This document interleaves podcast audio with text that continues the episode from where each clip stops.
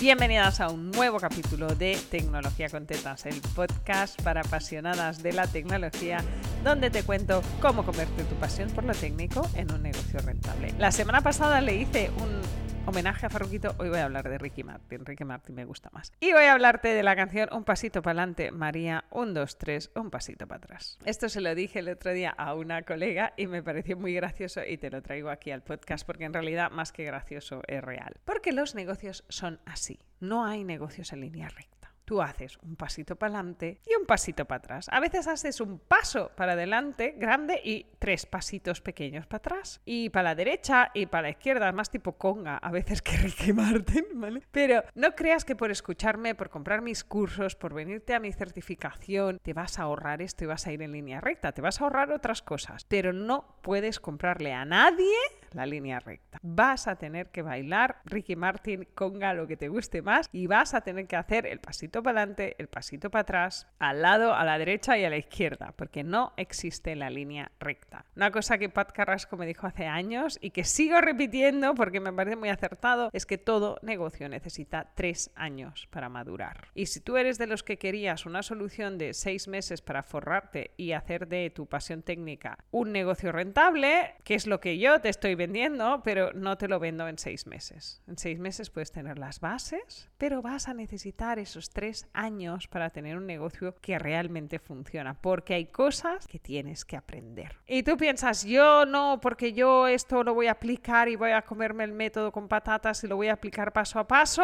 Hija mía, hermana, tú no eres la excepción divina de esta norma. No tengo alumnas que tengan excepción. Tengo alumnas que tenían mejores contactos y están vendiendo más deprisa, pero se están ahogando. Entonces, sí, tengo muy buenos contactos y empiezo a vender mucho más deprisa. Entro en el modo bola. Hice un capítulo dedicado a la bola, lo puedes buscar. Y sigo teniendo problemas. Es verdad que esos problemas que en un ratio normal te pasan entre el año 2 y el año 3, estas alumnas lo tienen en el año 1. Pero tienen que hacer su evolución. Si tú no tienes clientes accesibles desde el primer primer día y tienes que ir a buscarlos, te vas a pasar todo el primer año, como hice yo, buscando clientes, aprendiendo dónde están tus clientes y aprendiendo a venderles tus servicios. De ahí el 1, 2, 3, María, vale, son tres años.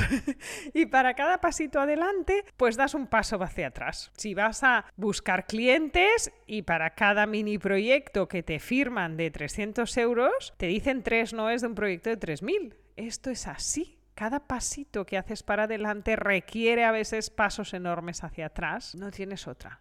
¿Qué te puede pasar? Que lleves mucho tiempo en este modo, ¿no? De es que siento que estoy dando un mini pasito para adelante y 20 pasos para atrás. No avanzo y llevo dos años, ¿vale? Porque si llevas tres meses, esto es normal, dale caña. Pero si realmente ha pasado una cantidad de tiempo prudencial, y esto yo lo recuerdo, ¿eh? el primer año me lo pasé aprendiendo a vender. De hecho, el primero y el segundo, esto es una cosa que cuento habitualmente, de no te puedes pasar dos años ahí.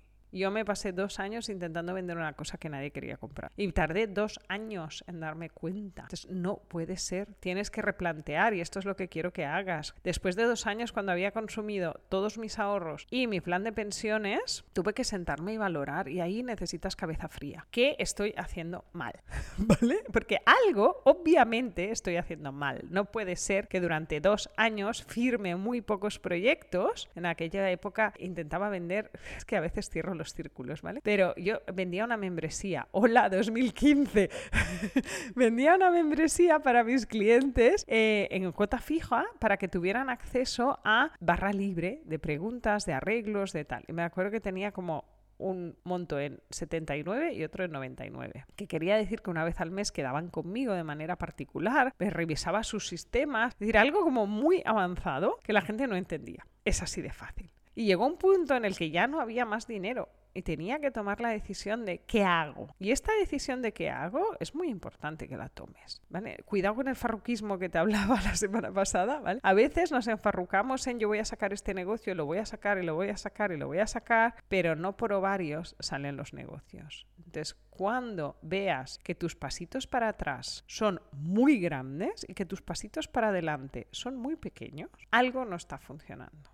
Y en ese momento me tuve que sentar conmigo misma y reflexionar sobre todo en esos noes. De ahí la importancia de un CRM. Si tienes un buen CRM y puedes ver qué está pasando en tus ventas. ¿Por qué te ha dicho la gente que no? Y que te hubieran comprado. Y entonces ahí me di cuenta de que la gente no quería que yo le explicara cómo hacerlo o que les vendiera la estrategia digital más fantástica de su vida, porque eso les importaba un culo. Lo que querían es que yo me sentara y lo hiciera y se lo dejara hecho, con el lacito, hecho y funcionando. Y cuando eso pasó a ser mi servicio, de repente mi negocio empezó a crecer muchísimo porque yo daba un servicio que no daba nadie, que era yo me arremango y lo monto. Y me peleo con los fallos y con los mierdis técnicas. Entonces, esto fue un antes y un después. Pero si no tienes este momento de, coño, voy a cambiar de producto y he apuntado diligentemente durante este año o dos años qué me está diciendo la gente, alguien va a tener que decirte, y voy a ser yo hoy,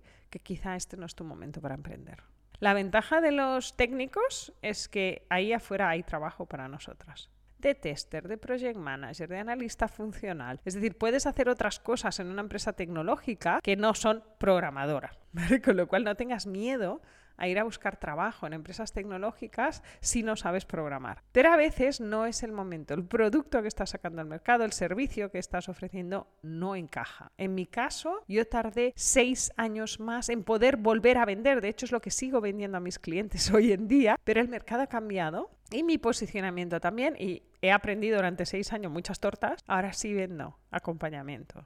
Ahora sí vendo que antes de tomar cualquier decisión hables conmigo. Pero en ese momento, es 2015, cuando todavía estaba trabajando e intentaba empezar a hacer mis primeras ventas, el mercado no estaba listo. Entonces, cuidado porque a veces los técnicos vamos al mercado con cosas como muy avanzadas y nos pegamos unas tortas increíbles. Así que ten muy en cuenta y una vez al mes, una vez cada tres meses, siéntate a ver cuántos pasos para adelante estás haciendo y cuántos pasos para atrás. Acuérdate de Ricky Martin. Sí, tu pasito para adelante es siempre el mismo, porque conseguiste un cliente en recurrente que te paga 400 euros al mes y piensas que esto es el nirvana, no estamos yendo bien. Tú tienes que poder vender todos los trimestres, tienes que poder hacer pasos hacia adelante todos los trimestres. Si pasado un año de cuatro trimestres no tienes pasos hacia adelante, hay que hacer algo que pedir ayuda, hay que aprender, hay que reciclarse o sencillamente hay que valorar qué servicio estás ofreciendo y por qué la gente no te compra. Este es un podcast, un capítulo del podcast un poquito cenizo, pero es que a veces hay que poner